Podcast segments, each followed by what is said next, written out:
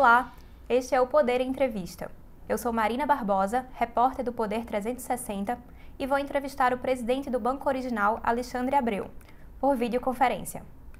Alexandre Abreu tem 55 anos e mais de 30 anos de experiência no mercado financeiro. Foi presidente do Banco do Brasil, integra o Conselho de Administração da Febraban e do PicPay e hoje comanda o Banco Original. Abreu, obrigada por ter aceitado o nosso convite. É um prazer estar aqui com você, Maria. Esta entrevista está sendo gravada no estúdio do Poder 360 em Brasília, em 21 de outubro de 2021. Abreu, você foi presidente do Banco do Brasil e hoje comanda o Banco Original.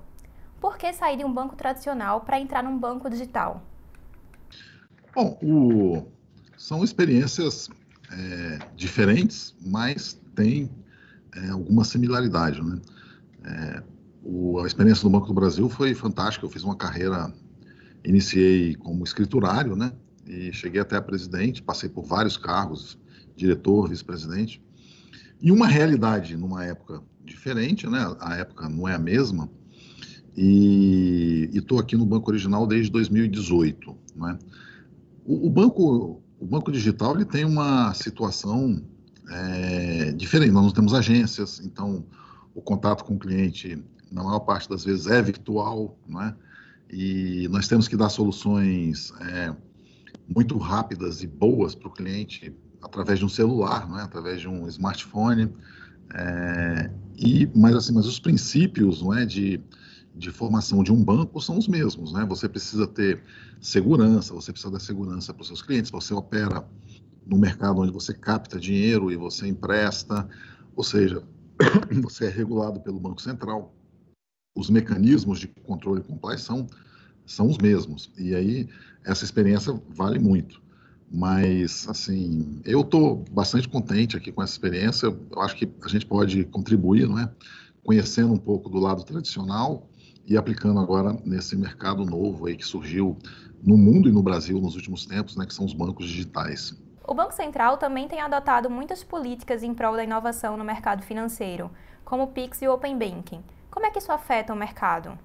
Então, o Banco Central ele vem adotando uma política bastante interessante de inclusão financeira, né, de aumento da competitividade. E o Pix talvez seja aí o exemplo mais é, recente e que mostra o, o, poder de modificação que essas novas tecnologias têm no mercado, né?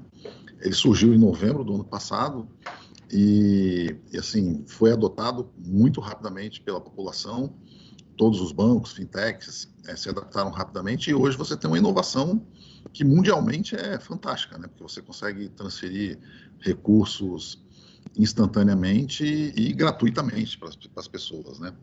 Então isso aí e agora vem novo, surgirão novas opções com o Pix, né? O Pix parcelado, né? O Pix para você usar para troco, né? Você paga alguma coisa num estabelecimento é, e o estabelecimento pode te dar o troco em dinheiro, o que facilita, não precisa a pessoa ir no caixa eletrônico e também ajuda o comerciante a gerir melhor o seu caixa. Então, são realmente medidas que o Banco Central vem adotando, assim como o Open Finance também, que ainda está em implantação, né? É, que vão realmente melhorar muito aí o ambiente de competitividade do mercado bancário. Né? O Open Finance é algo que pode deixar os bancos digitais jogando ali na mesma, nas mesmas regras dos, bancos, dos grandes bancos, né? Algo que pode ajudar o desenvolvimento do, do setor, né? Exato. É, o Open Finance ele permite que o cliente é, seja efetivamente o dono dos seus dados, né? E à medida que ele é dono dos seus dados, ele pode fornecer as informações bancárias deles para quem ele entender que, que deva fornecer. E com essas informações, porque os dados são é, a base para você se relacionar com os clientes, fazer boas ofertas, conceder crédito, né? Então, com o cliente dando essa permissão, é, será possível que os, os, o mercado como um todo ache a melhor oferta para aquele cliente, aumenta a competitividade, né? Isso é muito relevante também, muito importante. Hoje o Banco Central discute até a ideia de criar uma moeda digital, né? É, o futuro do, da moeda, o futuro do mercado financeiro realmente vai ser digital? Olha, isso ainda está muito prematuro, eu acho, né? Está começando a discussão, né? É importante até que as pessoas não confundam moeda digital, não é com criptomoeda, por exemplo, né? que é um outro conceito. É, na realidade, a moeda digital está sendo debatida, o Banco Central está fazendo audiências públicas, né?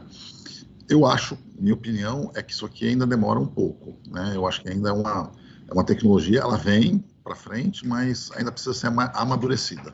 Agora, nesse cenário de mudança do mercado financeiro, a gente viu vários bancos digitais serem criados no Brasil.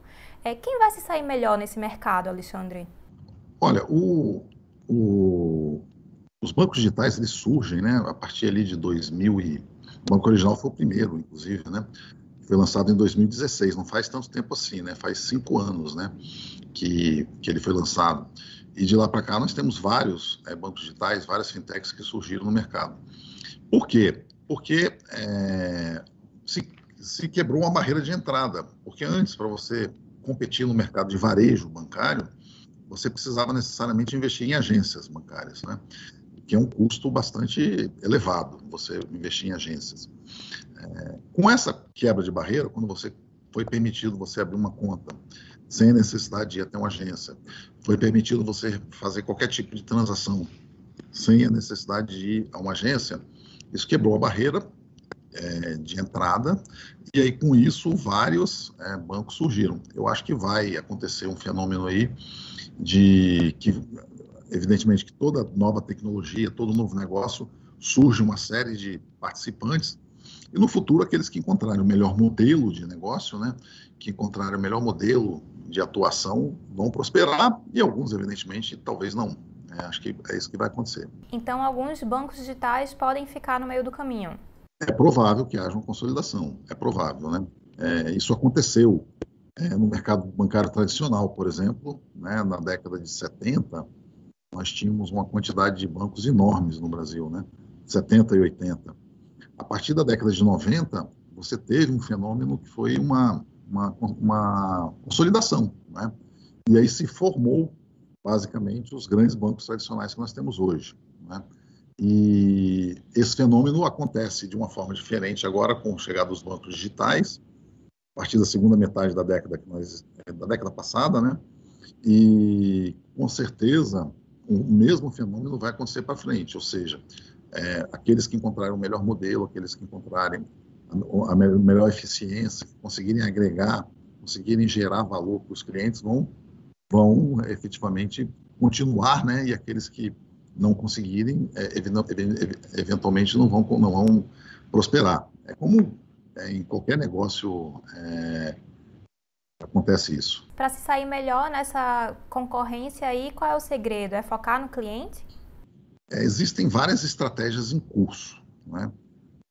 Existem bancos digitais que optaram por investir em crescimento, ou seja, formar uma grande base de clientes, né? e após a formação dessa base de clientes, é, encontrar uma forma de ser rentável. Né? é uma estratégia que pode dar certo e pode não dar certo. Né?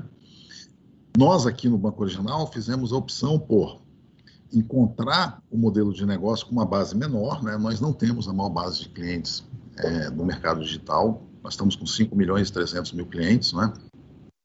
Tem muitos bancos que têm mais clientes que nós, mas o, o, focamos em construir um modelo, né? um modelo sustentável, rentável, e a partir dele a gente expandir. Né? É, essa que foi a nossa estratégia.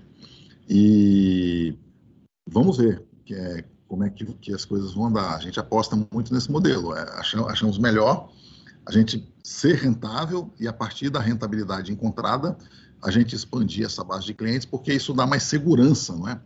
para o é, mercado, isso, a gente capta dinheiro, então a gente tem que transmitir segurança para os aplicadores, isso dá segurança para o regulador, isso dá segurança para os funcionários, é, e aí com isso a gente consegue um modelo mais sustentável, na nossa opinião. Né? Agora, existem muitos modelos diferentes. Né? E qual seria a diferença do, do, do banco original dentro desse modelo? A principal diferença é que a gente optou por ser um banco completo. Muitos bancos digitais, quando abriram, eles abriram um ou dois produtos, né? E fizeram bons produtos, mas é o que o mercado chama de monoproduto, né? É, e aí, com isso, eles atraíram uma quantidade grande de clientes, muitas vezes isentos de, de qualquer tipo de, de cobrança de tarifa. Isso atrai o público. Só que quando você vai é, fazer as contas para ver se essa, se, essa, se esse modelo funciona do ponto de vista de rentabilidade, há uma dificuldade. Primeiro, porque o cliente não precisa só de um produto bancário, precisa de vários. Né? Segundo, porque em algum momento os investidores dessa fintech, desse banco digital, vão, vão exigir retorno. Você precisa ter uma receita compatível com o investimento que você fez. Né? O, banco, o banco original, ele, nós fizemos aqui algumas opções muito diferentes. Nós nunca nos declaramos isentos de tarifas, nós somos justos. Nós temos isenções para várias situações, mas nós nunca dizemos aqui no banco original você não paga nenhum tipo de tarifa. Isso sempre é muito claro com relação a isso. É uma tarifa pequena, é cobrada em situações muito específicas, mas ela existe. Segundo, é, a gente optou por fazer uma base é, de produtos na qual o cliente não precisa ter um outro banco, porque acontece muito de um cliente muitas vezes ser, ter conta no banco digital, mas ele não consegue, por exemplo, pagar uma determinada conta, uma determinada taxa, ou ele não consegue é, tomar um empréstimo, ou ele não consegue, às vezes, ter um cheque especial, e ele acaba precisando de um banco tradicional. Ou seja, ele tem a conta no banco digital, mas acaba precisando de um banco tradicional. Nós, aqui no Banco Digital, optamos por é, criar um banco que fosse completo. O cliente aqui não precisa ter conta no banco tradicional. Ele tem todo o arcabouço de produtos, quase todo, né? não é 100%. Mas ele consegue, a grande maioria dos clientes consegue se satisfazer completamente aqui dentro do banco original, sem precisar de ter conta no banco tradicional. Isso é uma diferença. E com isso você gera é, um fluxo financeiro desses clientes, os clientes recebem salário, os clientes recebem é, pagamentos, quem, quem é profissional liberal, de maquininhas, enfim. Então, os clientes, eles centralizam o fluxo dele dentro do banco original. Com isso, você permite criar uma base de clientes que movimentam aqui dentro, portanto, são menos arriscados. Você tem condição de emprestar o dinheiro para esses clientes e ter uma boa, é, uma boa taxa de, de adimplência, né? uma baixa inadimplência e com isso você pode operar no crédito e com isso você pode ser sustentável. A mecânica é mais ou menos essa, na nossa visão. Investimentos também, né? Investimento também, com, com certeza, né? Tanto na parte de empréstimo quanto na parte de investimento. Nós temos toda sorte de investimentos aqui, de renda fixa, renda variável, etc. E também, Mariana, nós optamos aqui por não ficar é, concentrado apenas no público que tem conta no banco original. Né? Nós criamos verticais, ou seja, quase que business units aqui dentro, né? É, que trabalham outras formas de se rentabilizar. Por exemplo, nós abrimos aqui uma business unit para trabalhar empresas, não é? Nós tínhamos um mercado tradicional bastante restritivo com relação a microempresas. Então, nós abrimos uma, um banco digital para trabalhar micro e pequena empresa. Não é?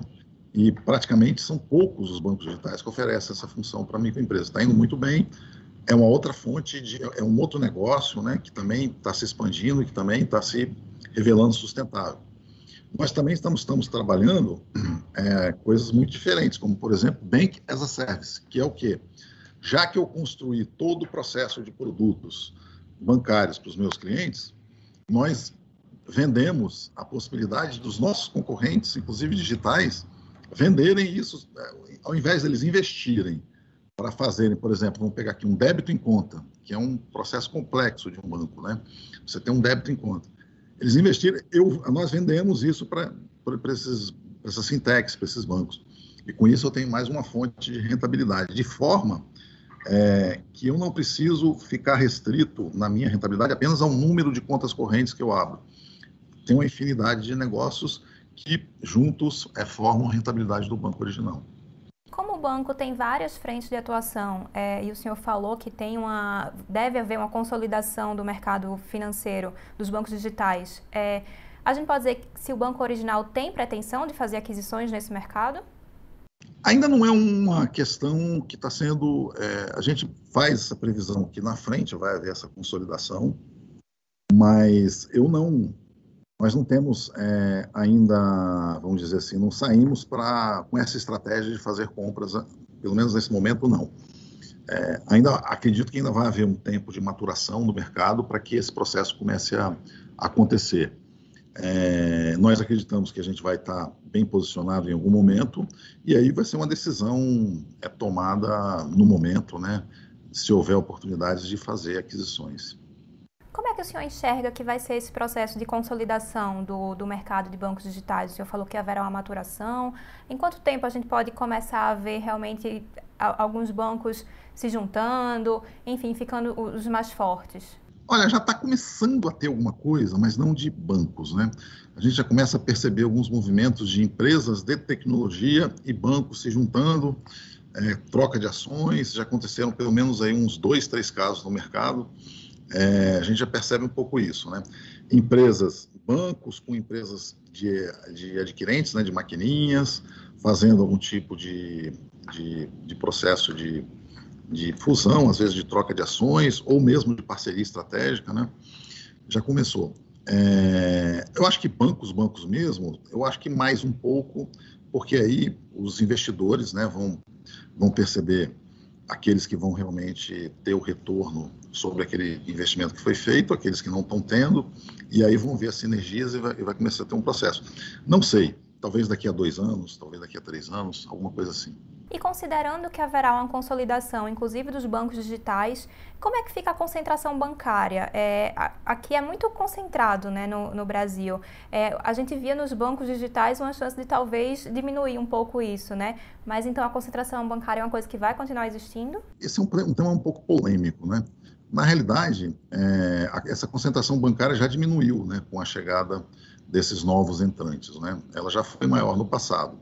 É, e assim, ainda é grande, ainda é grande, é verdade. É, mas quando você compara com os países, não é assim, é, com exceção dos Estados Unidos, que tem uma regra completamente diferente, mas não é muito diferente, é, não é diferente é, no, em, outro, em, relação a outros países e não é diferente em relação a outros setores no Brasil. Né? Você tem setores no telecomunicações, por exemplo, só para dar um exemplo, extremamente concentrado, mais que o setor bancário. Né? Então, é, eu vejo assim com cuidado essa questão, porque assim pior do que um sistema financeiro concentrado é um sistema financeiro com problemas, né? E o sistema financeiro brasileiro é muito saudável, né?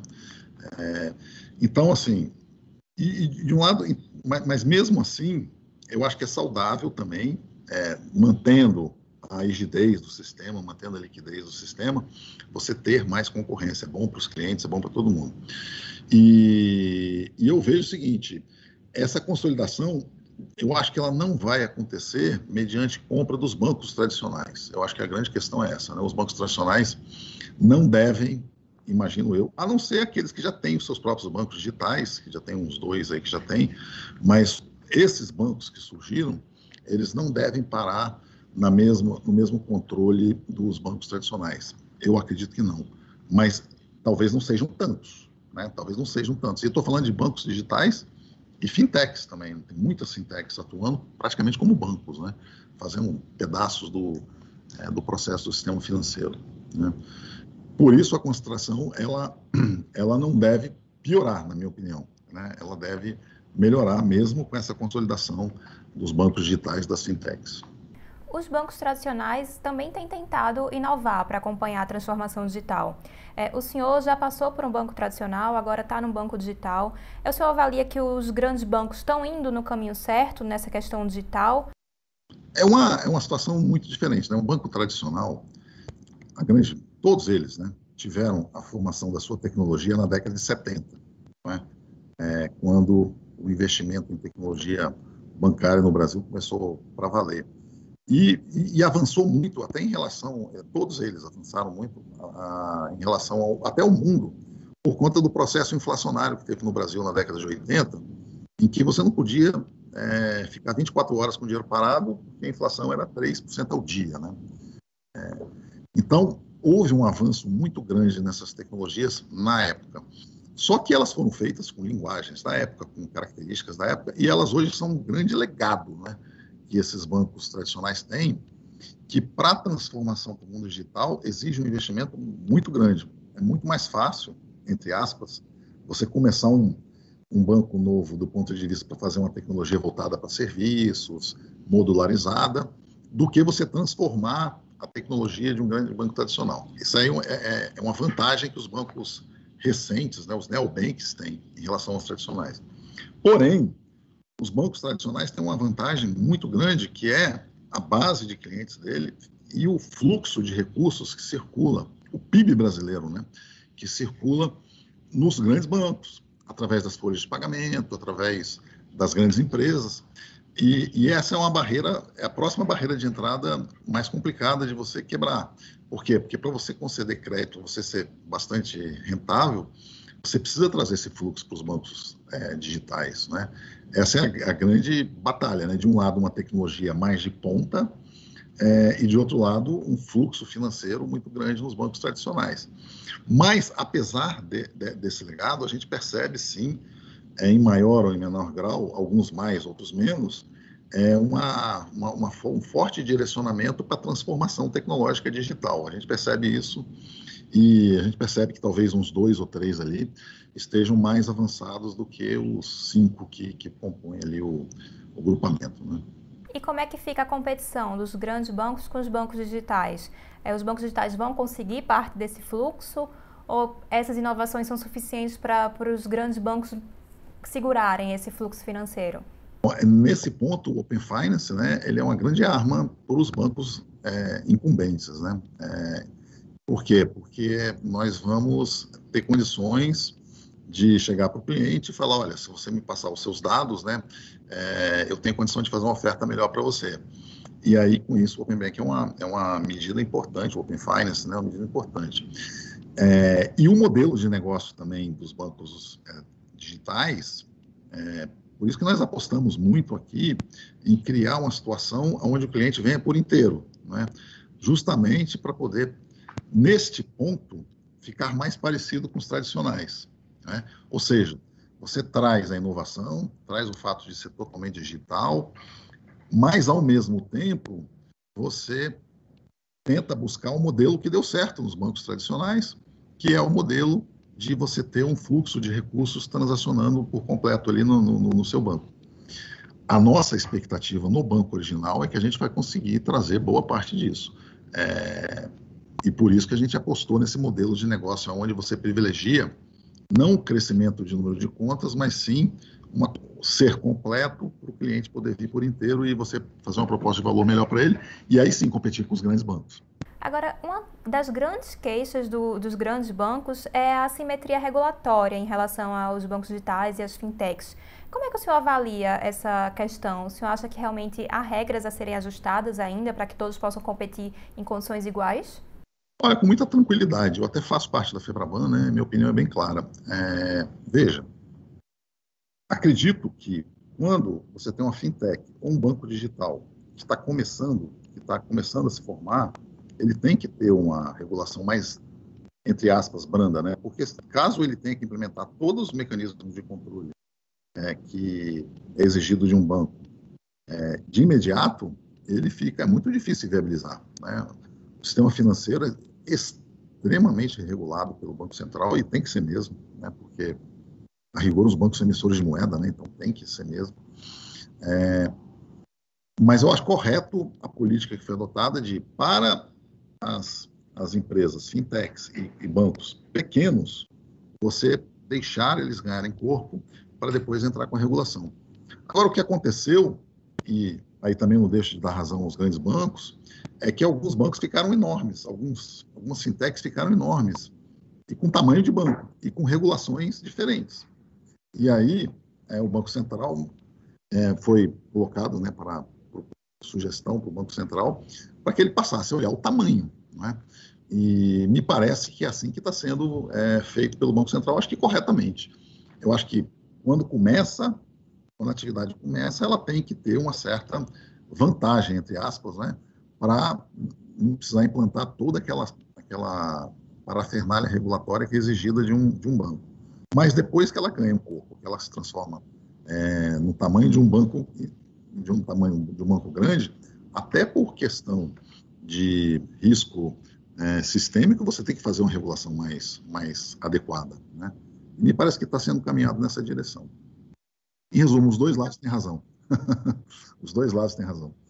Então seria essa regulação do segundo momento é que a gente precisaria aperfeiçoar um pouquinho ainda. Sim, porque senão fica uma simetria efetivamente, né? Se você tiver uma fintech agindo como no tamanho de um banco e que tem uma exigência de capital menor e que tenha uma exigência de compliance menor e que não pode, fica uma coisa, é, fica o banco original como, como porque ele não é uma fintech, né? Ele sempre foi banco, né?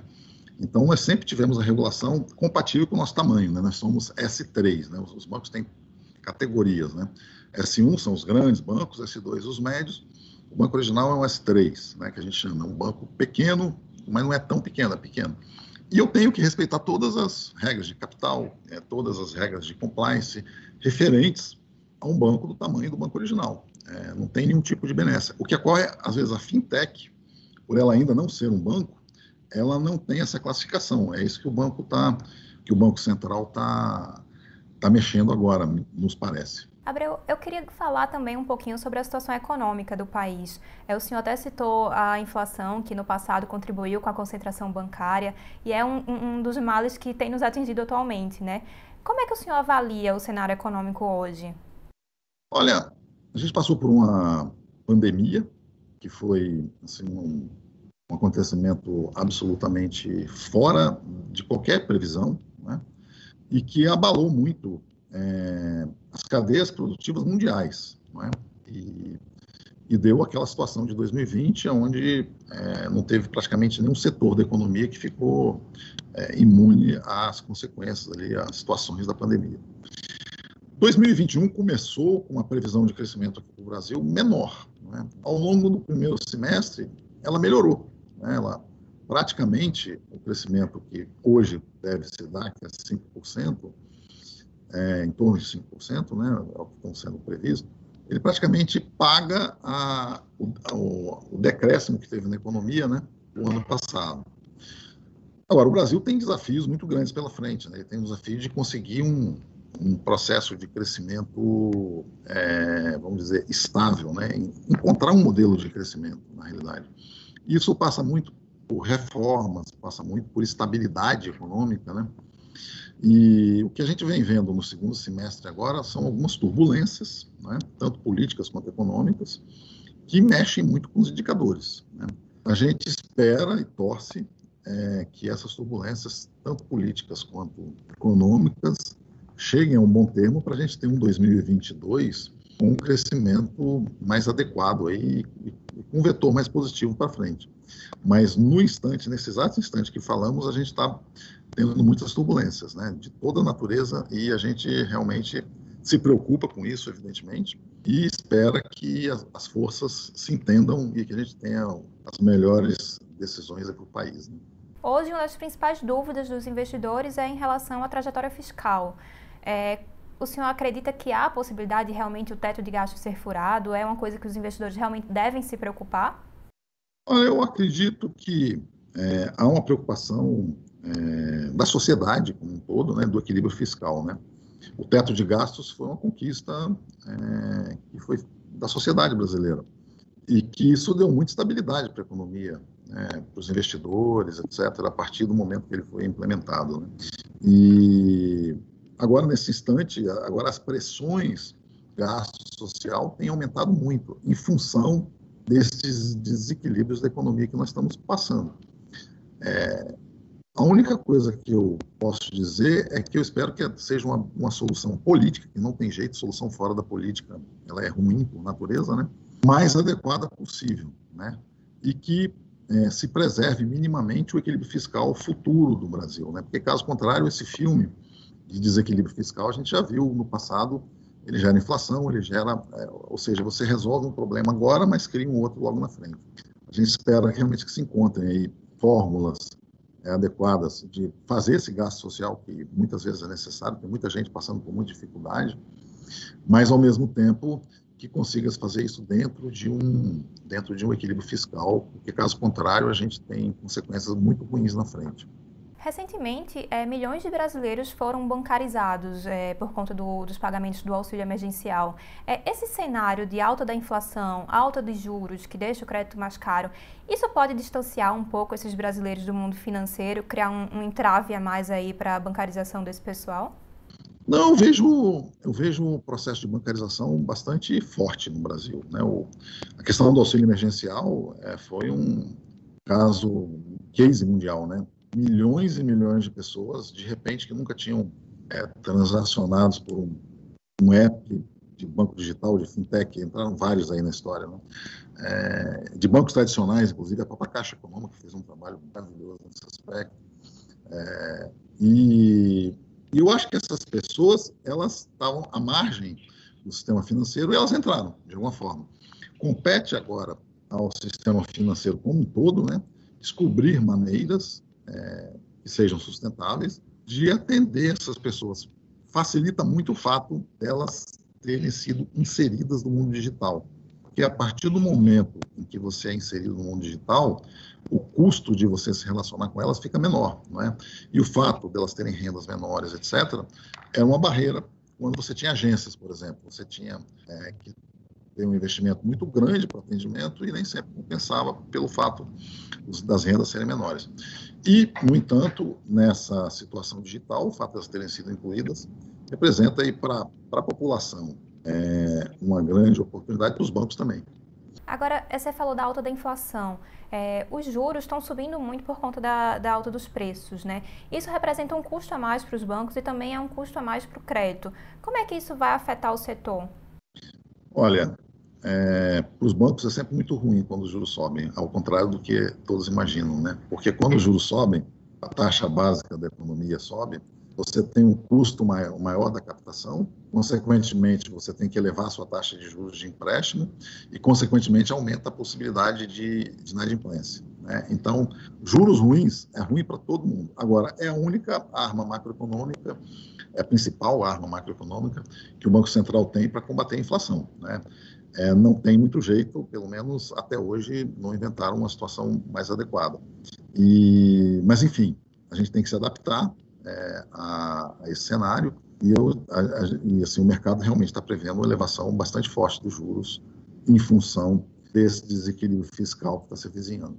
Abreu, você falou que espera que 2022 seja um ano melhor para a economia, mas é um ano de eleições que, que sempre traz muita volatilidade aí para os mercados e a gente tem visto realmente muito, muitos ruídos fiscais, né, com, com a proximidade das eleições.